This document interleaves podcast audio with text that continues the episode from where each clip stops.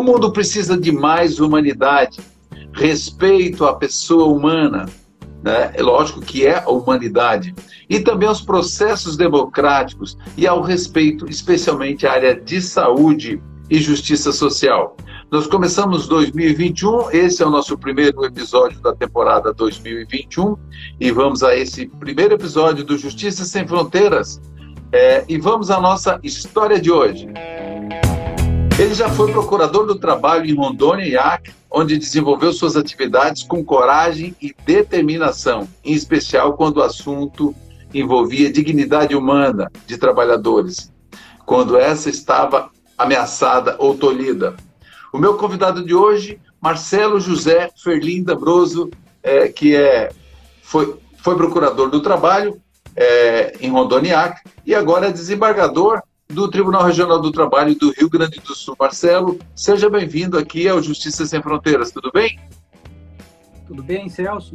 Muito obrigado pelo convite, é uma honra participar do seu programa. Boa tarde a todas e todos que acompanham Justiça Sem Fronteiras. Muito obrigado pela lembrança, um prazer revê-lo depois de tantos anos, né? pois é. Pois é, é, um, é, é, na verdade é um catarinense de Xanxerê, que hoje está no Rio Grande do Sul, mas também já passou por Rondônia, como eu estou aqui. Né?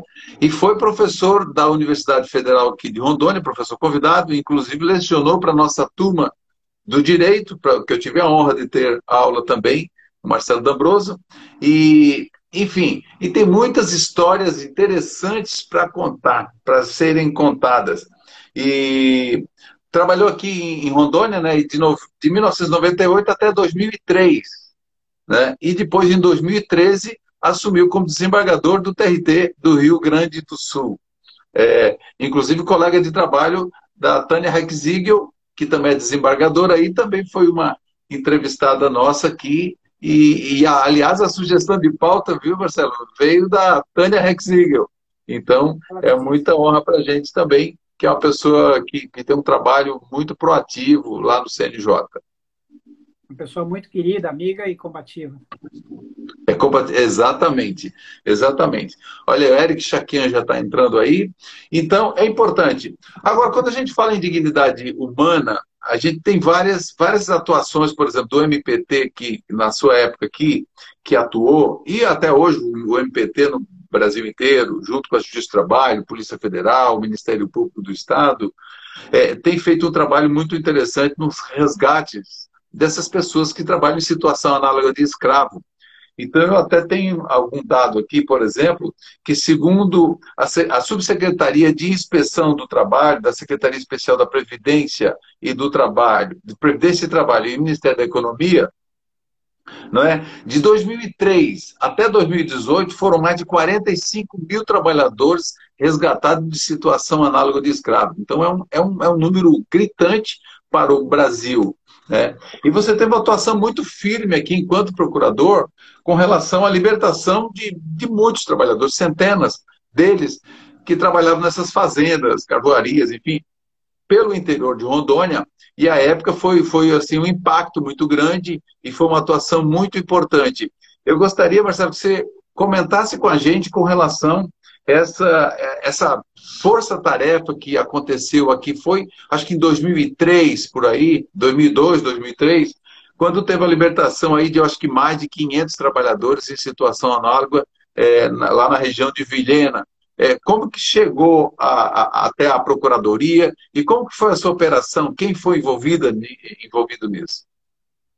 Então, Celso, está me fazendo refrescar a memória aqui, já tantos anos passados, né? Mas Exato. quando eu cheguei em, Rondônia, uma das preocupações foi realmente identificar focos de uma triste realidade que acontecia, que ainda acontece, né, nos, nos rincões mais distantes do, do país, ou nas distantes paragens do Poente, né? Passagem aqui o de Rondônia, uma coisa que acontece tanto em Santa Catarina, como no Rio Grande do Sul, como em São Paulo, nas cidades, mas especialmente quanto mais é, longe for da, da, da, cidade, é mais fácil de colocar pessoas é, isoladas e exploradas. Então, nós tínhamos alguns é, inquéritos tramitando na Procuradoria do Trabalho de Rondônia, quando eu aí cheguei em 98, e eu passei a, a investigar aquilo, pagar, é, precisar o local onde acontecia a prática. Estava mais centrado aí Ariquemes, interior de Ariquemes, mas também principalmente em torno de Rondônia, Columbiara, aquela região bastante eh, complicada, né? onde estavam formando fazendas. Né? Esse tipo de mão de obra especialmente utilizado para a formação de fazendas, seja para derrubada do mato ou para a formação do pasto. Né? se constitui de trabalhadores chamados invisíveis, né? são aquelas pessoas que muitas vezes não têm documento, e não tem é, instrução nenhuma, praticamente analfabeto, né? a única é, forma de sobrevivência que tem é o seu corpo, é usar exatamente a força de trabalho e aí é, submetem né, a essas condições é, desumanas de exploração do trabalho. Então, a partir de algumas denúncias, nós é, fizemos essas forças-tarefas. Em um ano, nós não conseguimos localizar. Aí, aprofundando as pesquisas, na época foi dito que era ano sim, ano não, né? que um ano se aproveitava para fazer queimada e, derrubada e formação do pasto e o outro não se fazia. Então a incidência era menor. E a primeira vez nós fizemos a, a força-tarefa de incidência menor, não conseguimos localizar. Mas, ao fim e ao cabo, nós conseguimos é, marcar algumas é, frentes de trabalho. E essa última que o Celso comenta, foram só numa fazenda 450 trabalhadores, era na época a maior área de desmatamento e era também a fazenda com o maior número de trabalhadores encontrados nessa situação análoga à escravidão. Nós gastamos o dia. Eu vou subir o microfone, Celso. Sim, sim, por favor. Por favor. Se tiver um fone de ouvido, talvez. Um nós levamos um dia inteiro para organizar essas frentes de trabalho, porque a, a, fazenda tinha distâncias enormes a serem percorridas. E não tinha estrada, era picada, né? Então, conforme dava, o carro ia avançando, ia fazendo estrada literalmente, né? E as frentes de trabalho eram distantes das outras. A notícia é que tinha mais de mil trabalhadores nessa fazenda. Nós conseguimos localizar 450. Aí depois foi mais alguns encontrados também no dias que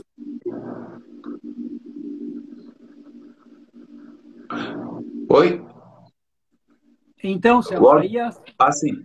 Sim. E, e, na época eu lembro que teve uma força, essa força-tarefa, é, inclusive teve a participação de, da Polícia Federal, é, foi um grupo forte de instituições e em forte armamento, porque também do outro lado, das, lá pelo lado dos fazendeiros, parece-me que existia também uma resistência muito forte, não era isso? Havia várias notícias, né, de que alguns é, fazendeiros podiam responder com fogo, né? E até houve uma, uma situação lamentável no interior de Minas Gerais, não é? Fizeram uma emboscada por uma equipe de auditores e acabaram matando, né? matando a, a, equipe, que foi a chamado Massacre de Unaí, em Minas Gerais. De é. Mataram três auditores fiscais lá, né?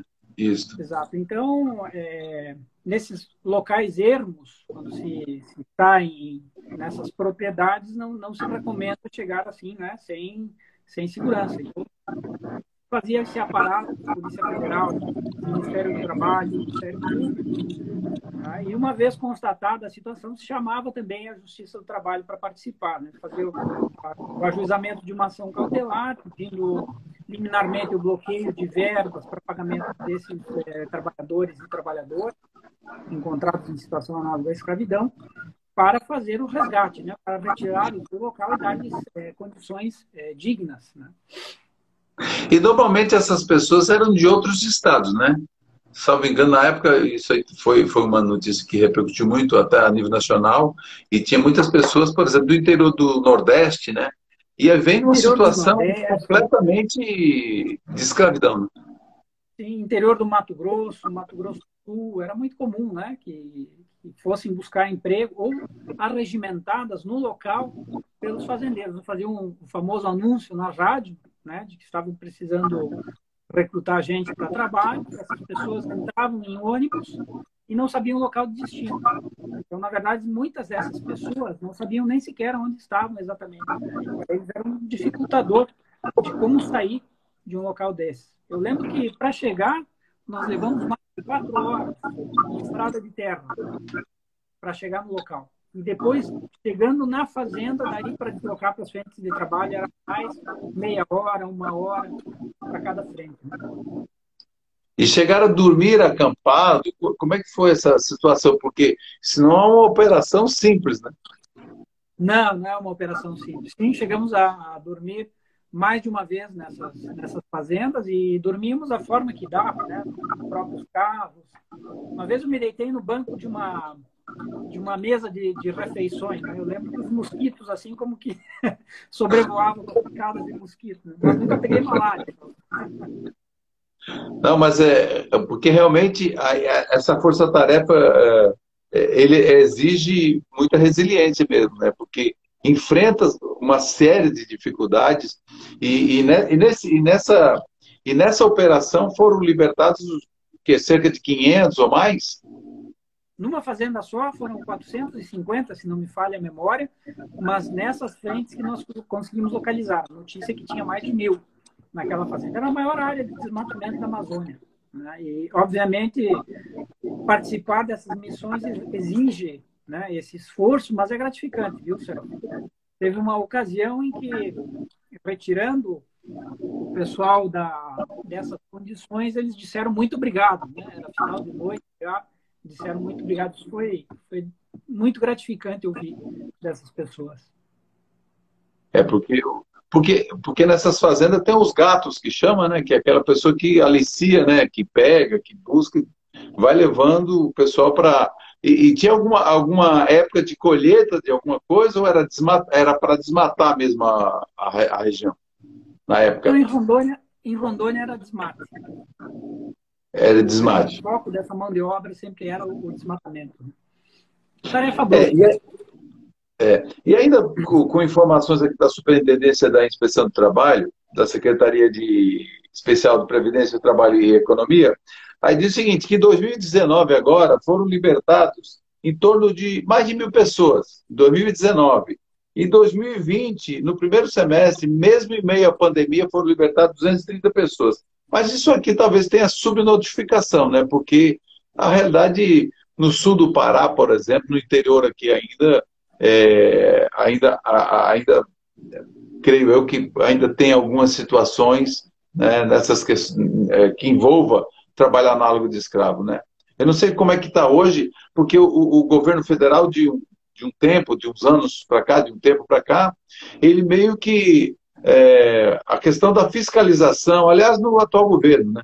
A, a, a, questão da fiscalização ambiental, fiscalização dessas situações análogas de escravo, é, foi arrefecida, né? foi enfraquecida. Né? É, é, esse o sentimento também que você tem percebido ou não? É, Celso, essa subnotificação é uma realidade desde sempre, né? E esses números oficiais é aquilo que o Estado consegue localizar. Né? Mas, como eu disse, só nessa fazenda, que a equipe, a qual e corda localizar foi metade das pessoas. Ainda ficou uma outra metade que não, não, não houve aparato logístico e tempo para se conseguir é, localizar essas pessoas. E uma vez que, que deflagra a operação e se chega no local, é, rapidamente a, os proprietários das fazendas tentam dispersar, né, para que efetivamente não se localize os demais. Então, você acaba ficando com um número menor. E uma coisa que eu nunca entendi é que há condições há condições, sim, de detectar isso, especialmente no interior da Amazônia, né, nessas áreas de grandes fazendas, por helicóptero, por satélite, identificando. Agora tem drone, tem drone também, né? Hoje tem drone, né? Na época não tinha drone. Hoje tem, tem outras é, coisas que facilitam. É, me, falta, me parece que falta vontade política para efetivamente combater o problema. É, isso é uma, uma realidade de sempre. Né? É, e, o, e, e, realmente é uma. Eu penso que é uma questão de, de, de vontade política. E, e, aqui a maioria das vítimas que a gente está. Estou lendo o material aqui, é, fica entre 18 e 24 anos. Né? E, inclusive, tem homens e mulheres nessa situação né, de exploração. Chega lá, tem homens e mulheres, né? Sim, mulheres é, são minoria. É, Sim, minoria. É um trabalho que exige mais é, força, né? e normalmente são pessoas mais jovens porque têm mais esse, esse vigor né? para fazer esse e resistir a umas condições que são bastante duras, né? Pessoas é, largadas à própria sorte no meio da selva amazônica. Vocês que vivem aí a realidade da selva amazônica sabem o que é isso, conviver com malária, conviver com bichos peçonhentos, com, com sucuri, né? com, com, com jiboia, com ameaça de, de, morte a qualquer momento no meio da selva, sem ter recursos, né? nem kit de primeiros socorros as pessoas tinham. Era barraco de lona ou é, cama de pau a pique e, esses improvisos, né? De cobertura com galho de, de de palmeira.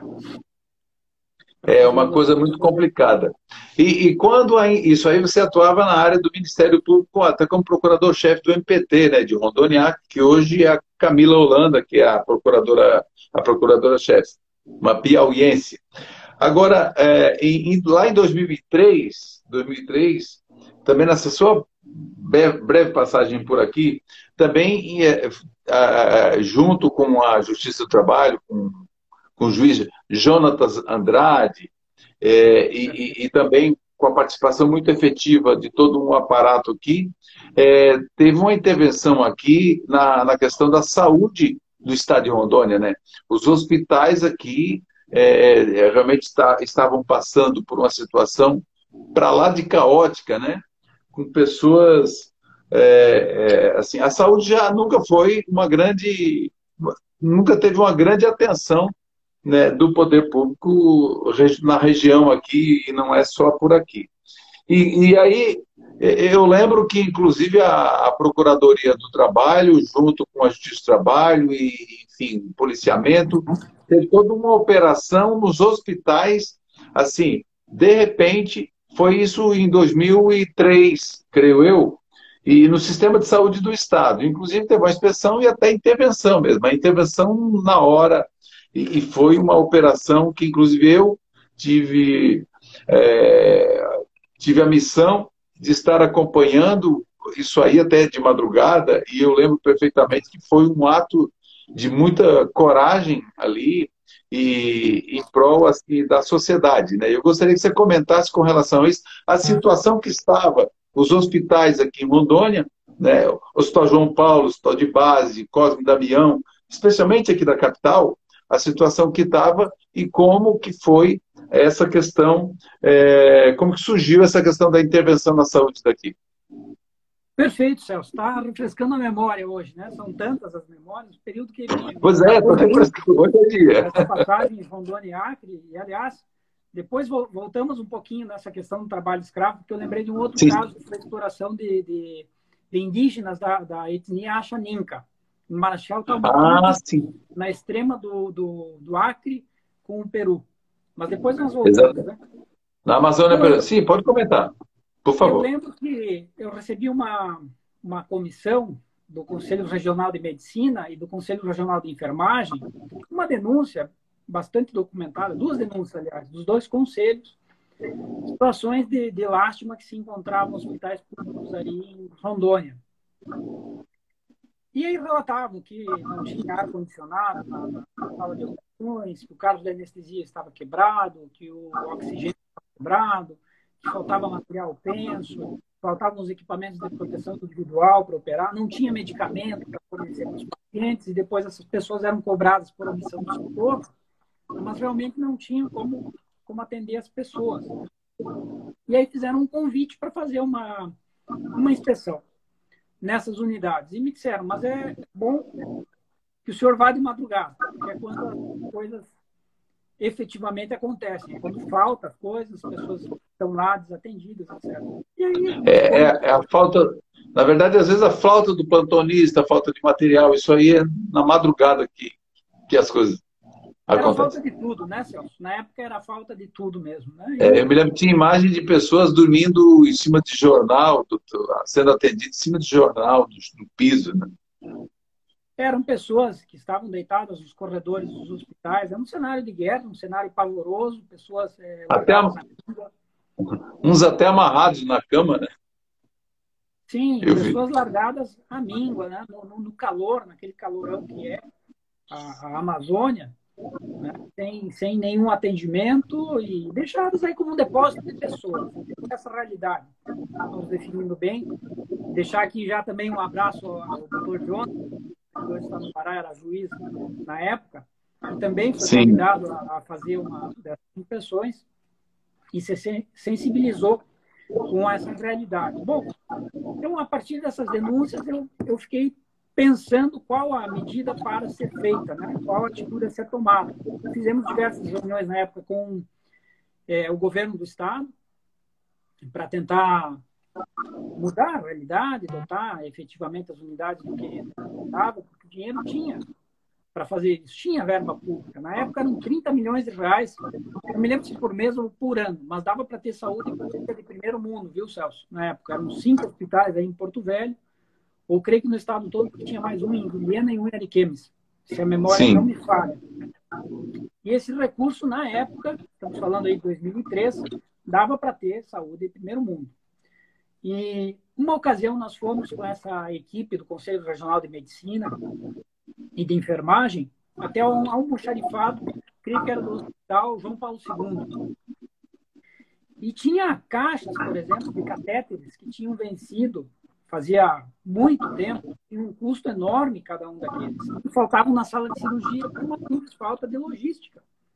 É estava totalmente desorganizado, né? As compras eram desorganizadas, se comprava material que não precisava, e a mais do que necessitava, depois não se é, levava esse material até a atividade fim, até a, a ala cirúrgica, até o atendimento dos pacientes, e se deixava vencer. Então, estava totalmente é, abandonados, estavam abandonados os hospitais públicos. A partir dessa realidade, uma vez que não conseguimos êxito na negociação do Estado, então, eu fiz uma ação civil pública, né, pedindo a intervenção judicial mediante a, a nominata de uma comissão de pessoas para administrar os hospitais de Rondônia nesse caos, que também era agravado pela falta reiterada de concurso público por contratação emergencial.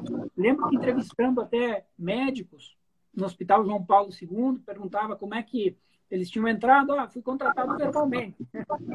A gente não consegue dimensionar isso num hospital público, como uma pessoa pode ser contratada verbalmente. Né? E aí, como é que recebe o salário? No, no final do mês está na conta, né? Claro, não tinha atrasos ainda, nem mensalidades, etc.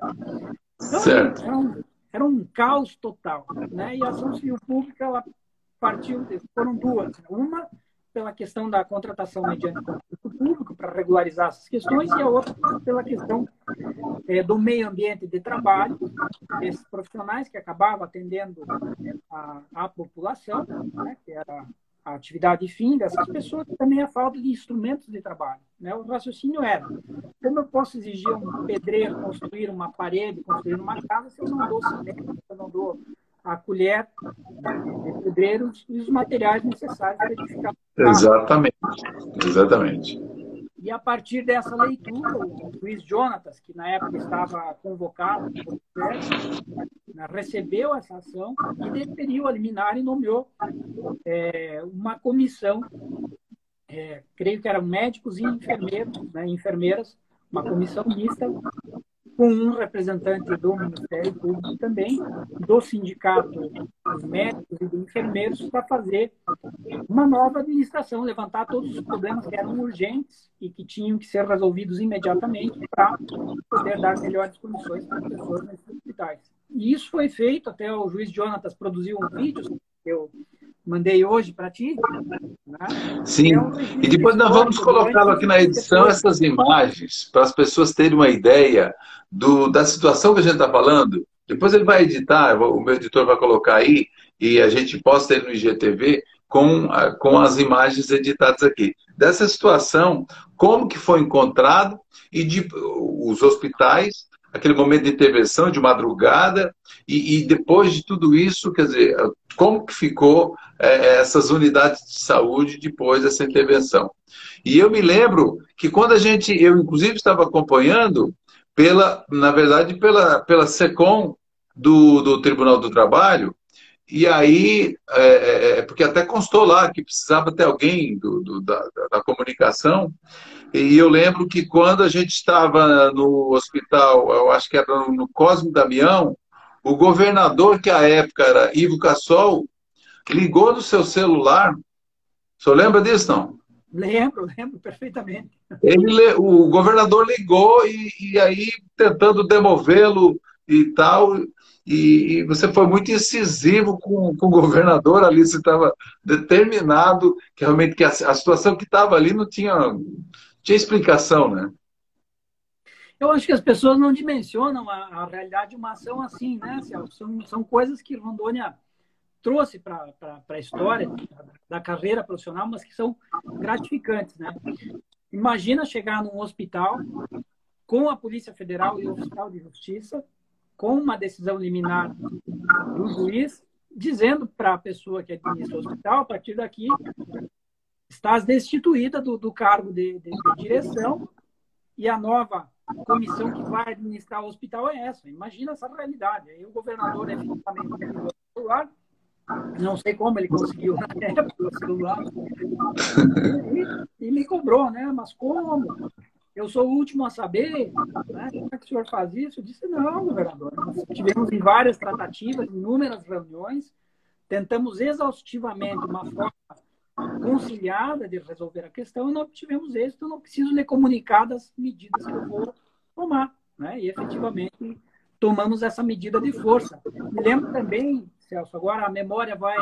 Vai, vai refrescando que o falecido saudoso deputado Eduardo Valverde, na época era professor fiscal do trabalho, não sei se, não sei se tu lembra. Lembro, lembro, claro que lembro. comigo na maternidade do, do hospital de base.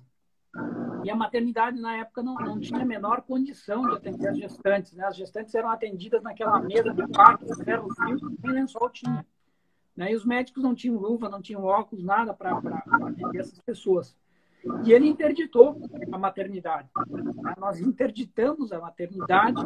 No dia seguinte, o governador, aí eu creio que era outro governador, o anterior, removeu aquelas pessoas para as unidades particulares, dando melhores condições. E é, promoveu uma reforma na maternidade. Eu sei que em 90 ou 120 dias hospital de base tem uma nova maternidade. Quer dizer, muitas vezes a medida de força ela é necessária também.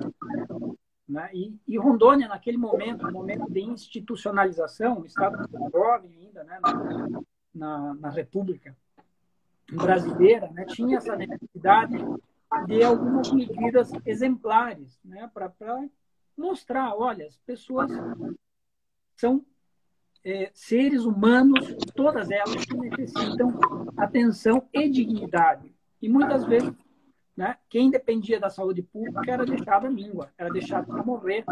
É, fila de espera de seis meses, um ano, até dois anos. Eu lembro de relatos de pessoas que tinham é, perna quebrada, membros quebrados e não tinham atendimento na saúde pública, mas dinheiro, verba pública para ver um país rico.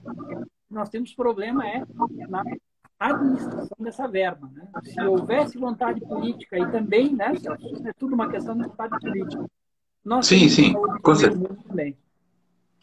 Mas é, com é, certeza. É de, destacar, é de destacar o papel da Justiça do Trabalho, corajosa, né, com a brilhante decisão do Luiz Jonatas nesse momento, né, de implantar essa medida, né, que até nos é, gerou na época uma medida inusitada na Procuradoria, isso mais também da, da da história da Procuradoria do Trabalho da 14ª Região, criar uma força-tarefa entre os servidores e servidoras da unidade, 24 horas por dia para acompanhar as ocorrências, né? Porque o governo do Estado, na época, tentava também desmerecer a medida liminar da Justiça do Trabalho, dizendo que faleceu pessoa ou que alguma pessoa ficou desatendida, e, na verdade, era fake news.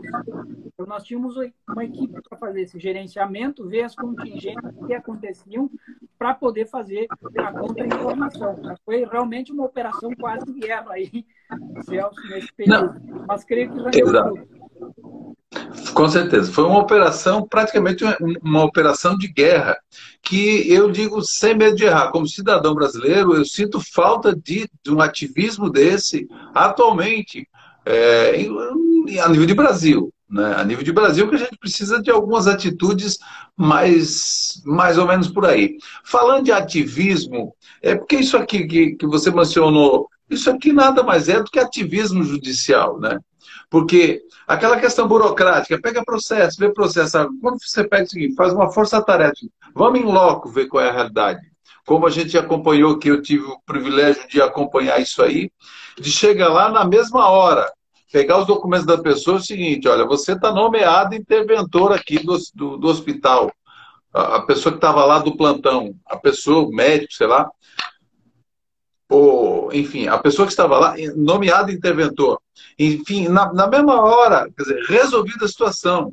Os, os, os funcionários ficaram muito gratos, porque eles estão ali arriscando as suas vidas, como estão hoje no Brasil inteiro, no mundo inteiro. Os profissionais de saúde são os, os verdadeiros heróis que estão lá se arriscando agora em meio à pandemia, estão se arriscando todos os dias né, para a proteção de todos. E, e, às vezes, muitos locais, talvez com a condição dessa que, que configurava aqui, lá naquele momento de 2003, né, naquele momento que teve essa intervenção, foi um, foi um realmente aquilo ali deu um, upgrade na, na saúde do estado de Rondônia, que realmente estava um caso seríssimo o que estava acontecendo aqui. E de lá para cá, é, lógico, tem os altos e baixos, mas em nenhum momento, creio eu, pelas imagens que a gente viu lá, é, nunca chegou aquele fundo de poço que esteve naquela época. Já esteve ruim, sim, há, há, não há muito tempo, já esteve muito ruim, e, e na área de saúde há muitas promessas, muitas promessas. Né? Então, como você vê, Marcelo, essa questão do ativismo judicial? Tem alguns, tem alguma, alguma corrente que é contra o ativismo judicial, interpreta, ou interpreta mal, ou vê, não vê, vê como uma coisa não muito interessante, e outra, e outra, e outra vertente vê como ativismo judicial, como esse, esse ato, naquela época, aquele movimento ali, libertação de trabalhadores. Isso é ativismo judicial, não dá para ficar esperando, vamos, tem que agir. Né? E aí o MP, que tem essa prerrogativa de agir de ofício, e o judiciário provocado, quer dizer, ali, quer dizer, um de ofício outro, e, e provoca o outro, foi lá e, e, muita coisa resolveu. Como você vê isso?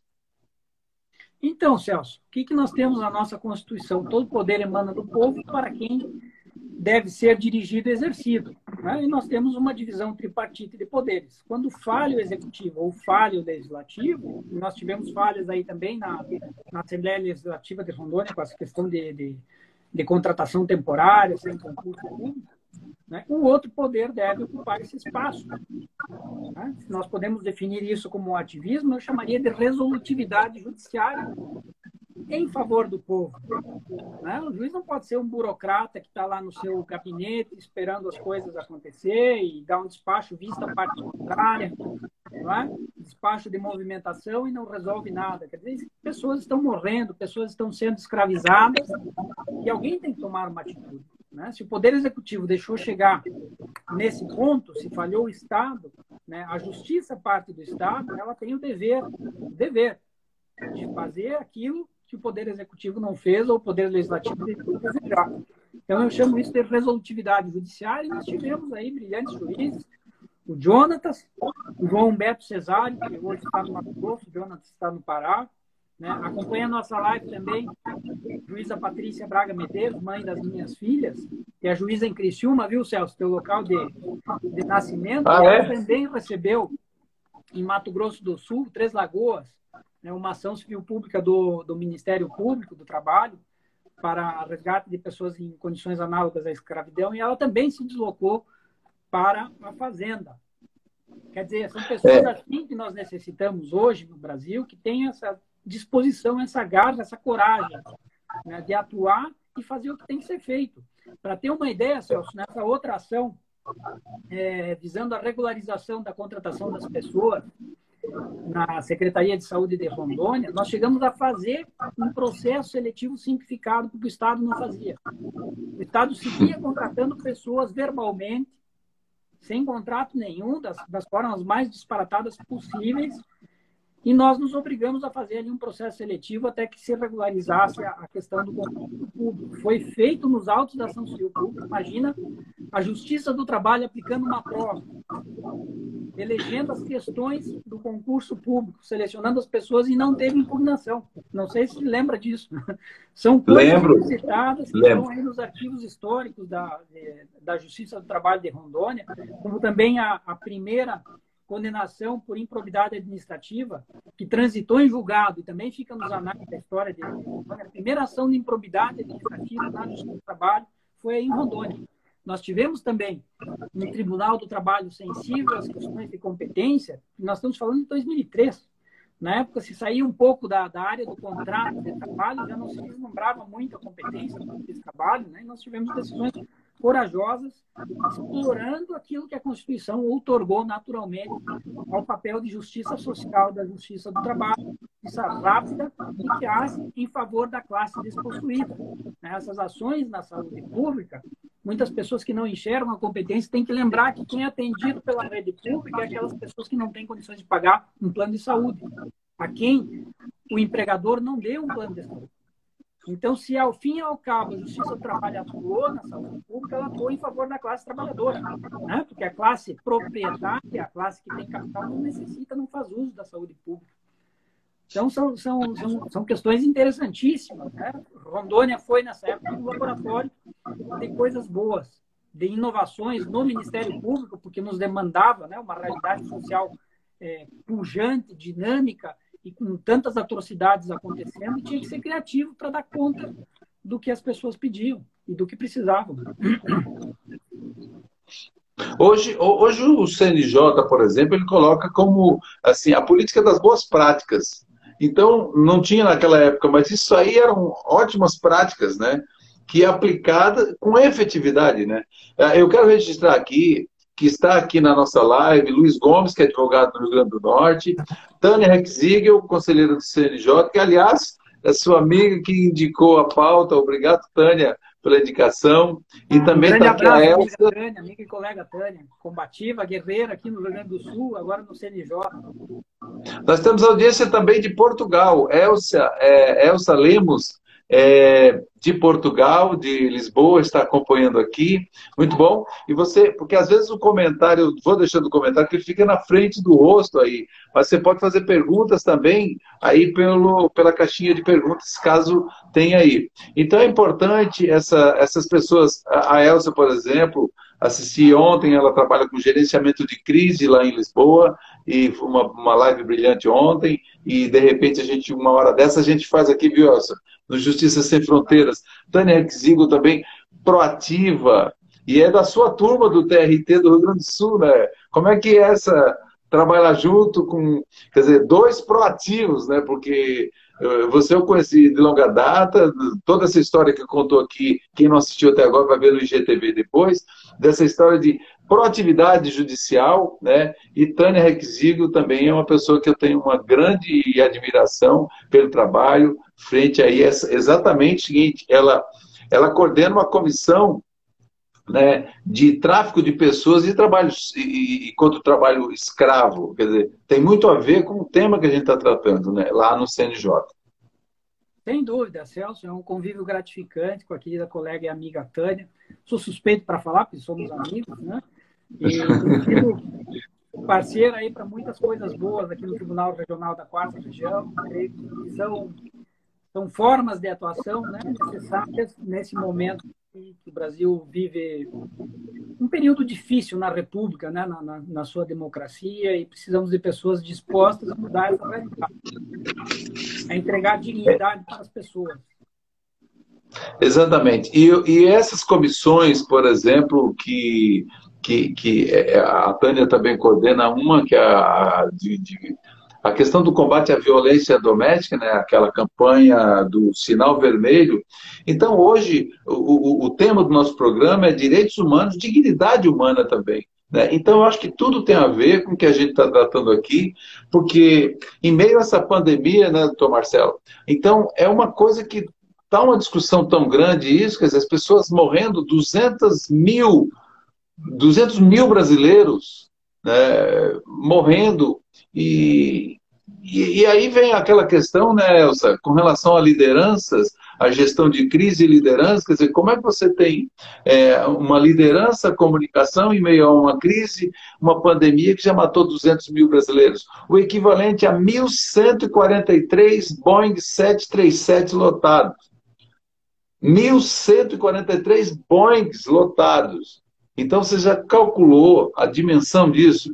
Então, nós precisamos de promotores, procuradores, magistrados, advogados, jornalistas, profissionais de todas as áreas é, que efetivamente têm, têm condições de estar somando. Pessoal, por, por exemplo, os profissionais da saúde, os profissionais da saúde hoje, quantos já padeceram com relação a essa, a, essa pandemia, né? Então precisa efetividade. O, o STF acaba tendo que tomar algumas medidas para ver se consegue arrefecer esse impacto, né, talvez da falta de liderança nacional. Então, César, nós estamos tratando o tempo todo aqui direitos humanos, né? direito à liberdade, direito ao trabalho, direito à saúde. Né? E lamentável que nós estamos numa situação tal de que ainda não há um plano de vacinação, né? enquanto vários países aí já pagaram campanhas já estão vacinando, é o que nós necessitamos. O Brasil está atrás e estamos na incerteza. É, eu tenho fé no nosso judiciário, o Supremo Tribunal Federal, a própria Justiça, vá tomar uma atitude para terminar aquilo que não está sendo feito. Né? Como eu disse, estamos num sistema tripartite de poderes. Se falha o executivo, se falha o legislativo, nós ainda temos a esperança do judiciário que tome uma medida resolutiva. Né? Isso é cumprimento do mandato constitucional otorgado aos três poderes. O judiciário não é mais que os outros dois. Né? Está em equilíbrio. E uma vez que esse equilíbrio está rompido pela inação ou pela omissão de um dos poderes, o judiciário tem que suprir isso. Né? A população não pode ficar a descoberta, vendo as mortes sucederem dia após dia, aumentando o número de contágios, né? e nós não estamos é, com nenhuma força-tarefa, porque me parece que esse período de resguardo, esse período que ficou lockdown, de isolamento social, deveria ter sido aproveitado para direcionar a indústria nacional para a fabricação de medicação e de vacinas. Né? Por que, que nós dependemos Sim. da tecnologia de outros países para fabricar uma vacina? Nós não temos? Será não, tanto que a vacina, é? Tanto que a vacina, a vacina... Se nós cortamos os recursos para a ciência, aí fica difícil encontrar uma vacina. É. Então, são, tantas questões né, que estão sendo deixadas é. descobertas. Mas, desculpa, Celso, interromper. Não, não, mas olha só. Por exemplo, o Butantan acabou de aprovar a vacina, aliás, até em casos mais graves, até com 100% de eficácia. Então, aqui dentro do Brasil, a vacina. Né? Então, a, o que precisa é parar da, da, questão de, às vezes, tratar uma questão de saúde é, mais com viés é, político do que de saúde. Então, então, às vezes, as pessoas precisam reconhecer isso. Eu digo, o Brasil, os brasileiros, enfim, todos, precisam atentar a isso. Porque nós, nós estamos lidando com a vida das pessoas. Então, é uma responsabilidade importante quando a gente lida com a vida das pessoas. Nós já estamos caminhando aqui para o final. É, então, Marcelo, eu gostaria que, e se alguém queira fazer alguma pergunta, pode fazer aqui nessa caixinha de perguntas, ou até mesmo no, nos comentários, que nós, eu estou falando aqui é com Marcelo José Fernando Abroso, que ele é desembargador do Tribunal Regional do Trabalho do Rio Grande do Sul, e a gente comentou muito aqui com relação à passagem dele por Rondônia Acre como procurador do trabalho. Ele foi procurador-chefe do MPT, onde fez várias ações, várias atividades aqui, ações proativas em defesa da dignidade humana, o que é muito importante, é ter esse comprometimento, né? E agora na Justiça do Trabalho, né, gaúcha. E, e é um catarinense, né? Eu também sou catarinense, eu sou catarinense de, de Criciúma, né? onde, na verdade, a sua, a sua é, ex-esposa é de Criciúma também, já foi a Criciúma, então já conhece aí. É, ó, o Luiz Paulo Pavan, que é de Santa Catarina, vindo de, extremi, é, vindo de extremistas, irão sempre usar qualquer oportunidade para se aproveitar politicamente. Basicamente isso, Paulo, que a gente está... É, tu traduziu isso. Mais alguma observação, doutor Marcelo, para a gente trabalhar e para a finalização? Nós estamos com 47 minutos, eu estou muito honrado aqui. Tem colegas da nossa turma, do, da minha turma do Direito, que foi seu aluno, que Antônio Manvaile está aí, que hoje é procurador da República, daquela nossa turma de jornalismo, de comunicação, aí o Manvaile, é, parabéns tal, Capixaba, ah, o Luiz Paulo é de Capixaba e mora em Natal, tá certo, o Pavan, o Pavan eu confundi. O Luiz Paulo, aí o Manvalha. Manvalha, um grande abraço. Eu não sei qual é a cidade que você está, porque você é procurador da República. Tem o Heitor também, que foi seu aluno, doutor é, Marcelo, também é procurador da República. Nós temos vários aí. Nós temos delegado da Polícia Federal, nós tem juiz do trabalho, um, um time bom daquela nossa turma de direito que fomos seu aluno aí. Anaí Figueiredo, seja bem-vindo também, bem-vinda. Eu gostaria de passar aqui para suas considerações finais, aí agradecendo o, a honra aí desse nosso bate-papo por aqui.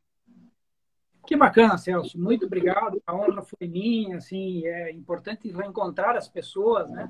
Lembrar da época que eu dei aula na, na Universidade Federal de Rondônia como professor voluntário e saber que essa turma rendeu tantas pessoas aí que também vão ser combativas, vão ser atuantes em prol de um mundo melhor. Acho que mais do que questão política, a gente não pode confundir questões ideológicas, né? Voltar ao terraplanismo, né? Fazer as pessoas crerem que a Terra é plana, porque as pessoas sabem muito bem que a Terra não é plana, né? Mas querem que as outras pessoas acreditem nisso. Né? E usar isso como é. desculpa para não atuar em favor da vacina, de medicamentos e para equipar a saúde pública com é, número suficiente para atender as pessoas. Quer dizer, isso são as políticas neoliberais de 40 anos que vem, ano após ano, diminuindo recursos de educação e de saúde para o povo, né, que nos deixam nesse estágio. Quarentena é ferramenta medieval. Se chegamos numa ferramenta medieval para resolver uma questão em 2021, é porque falhou alguma coisa. O que falhou? O emprego dos recursos públicos na saúde como devia ser. Se hoje a saúde estivesse dimensionada para atender não o mínimo, mas para atender a realidade contingencial da população, não precisaria de quarentena, as pessoas seriam atendidas pela rede pública. Naturalmente, não faltaria aparelhos de oxigênio, né? não faltariam seringas, não faltaria medicação e nós teríamos cientistas desenvolvendo já medicação e vacina. Então, são realidades que o Brasil tem que superar, né? tem que superar questões ideológicas e trabalhar em favor do povo. Essa é a grande questão. E como ah, questões finais também, Celso disse, não quero deixar de esquecer o caso que foi na extrema do, do Acre com o Peru, o Marechal Taumaturgo. Né? Nós Sim. recebemos é, uma denúncia, isso foi em 99, faz tempo, hein, uma denúncia de exploração de indígenas da etnia Achaninca, que são descendentes dos Incas, sim, né, sim. por um subdelegado na época da Polícia Civil, pasme-se. E a área que tinha é, esse fazendeiro era superior de muitos municípios. Eu não lembro agora a, a dimensão, mas eram quilômetros quadrados de área. E esses índios faziam a plantação de, de ervas mágicas, né, mágicas na época, que eram explorados é, em condições análogas à escravidão, mineração. Tinha denúncia até de abusos sexuais das mulheres indígenas, né, mediante é, fornecimento de álcool, álcool puro, não só de cachaça, mas de álcool puro, a, aos varões e depois se aproveitavam da, da, mulheres e crianças indígenas. Tinha denúncia na época. Né? E, e hoje eu vejo, né, depois da propositura da, da ação civil pública para resgatar esses indígenas, que o prefeito de Marechal Taumaturgo é justamente um indígena da etnia Xaninca. Então, isso para concluir aqui, Celso, e dizer que a mudança é possível. Basta que tenhamos vontade, vontade política, vontade de fazer um país melhor, vontade de que o Estado atue em favor das pessoas, em favor da dignidade humana.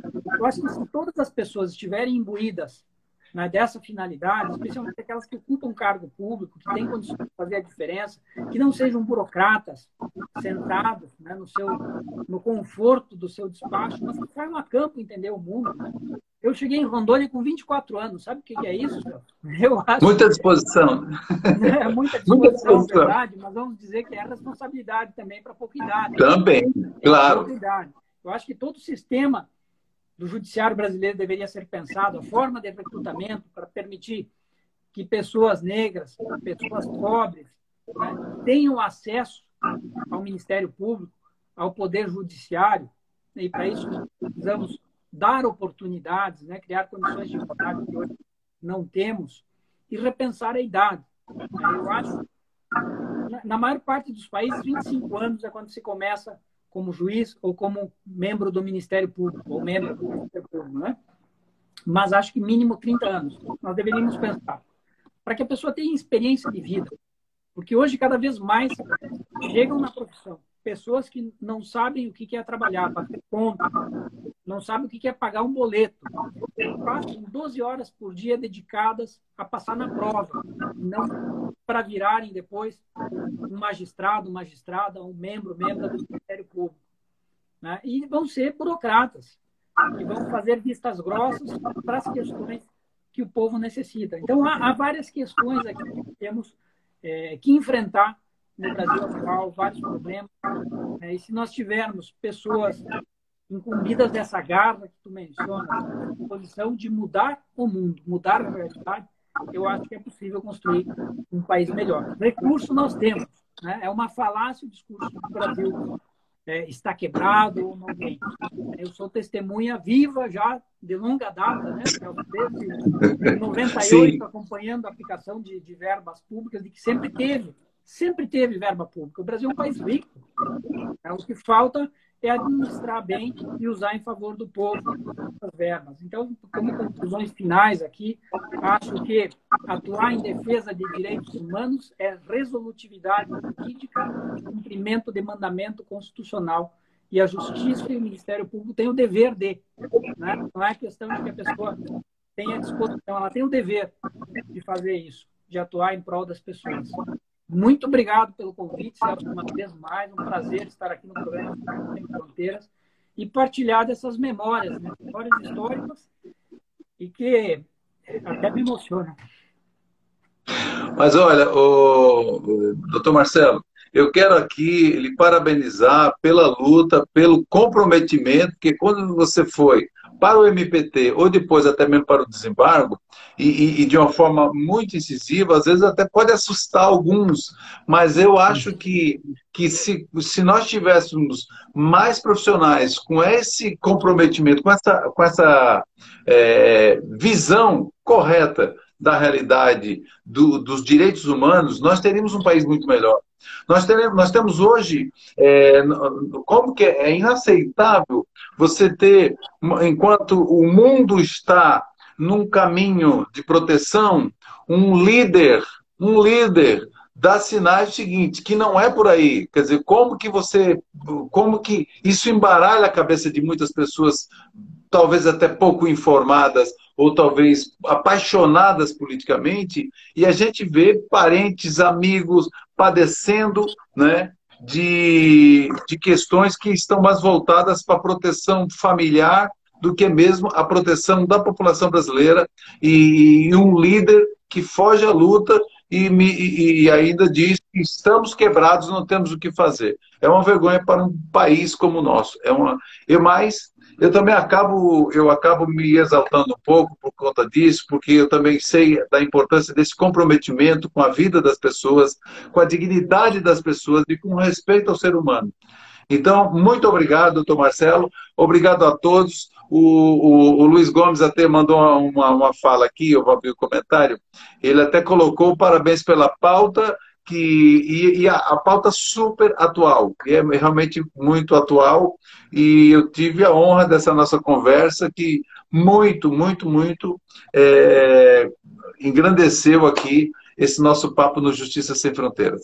E a, aquelas pessoas que não assistiram a live, que, que chegaram pelo final, ela estará no nosso IG, IGTV, aí depois, certo? A gente vai, vai deixar para vocês assistirem tá?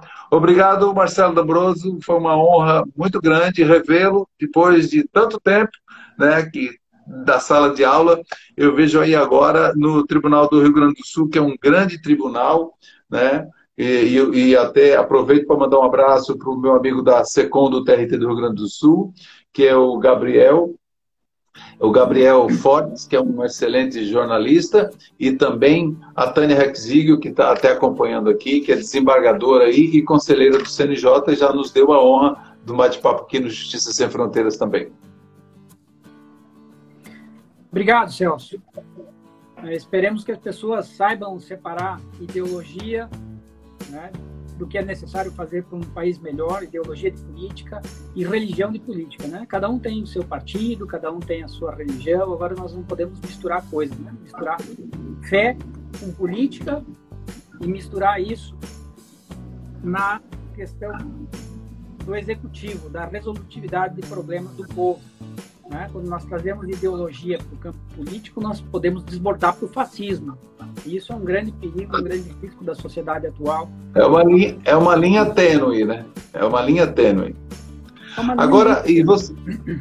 É, é importante também que você que está sintonizado aqui pode pegar e mandar depois com o um aviãozinho, você manda essa live para as pessoas que você acha que de repente seria legal é, bacana assistir e também passa a seguir aqui o Justiça Sem Fronteiras, que a gente só está começando a temporada de 2021, tem muito mais pela frente aí. Obrigado e até o próximo aí, se Deus quiser. Obrigado, Marcelo, foi um privilégio. Obrigado, Celso, e a todas as pessoas que nos acompanharam, nos prestigiaram, muitas pessoas amigas cumprimentando, não consegui ver todas aqui para nominar, vi aqui José Pedro dos Reis, um grande abraço para ele. E, Anaí Figueiredo. Anaí Figueiredo e tantas outras pessoas aí que nos acompanharam. Minha tia Marli também está acompanhando. Legal, legal. legal. Inclusive, eu acho que aqui tem eu acho que o esposo de Tânia também está acompanhando aqui. Ah, obrigado é. para você. Exatamente, exatamente. Então, obrigado para você e a, a, gente lhe espera aí, você que está sintonizado aqui no Justiça Sem Fronteira, e eu aguardo você na próxima, na próxima live. Passa a seguir o perfil e a gente se fala. Obrigado, obrigado, até mais.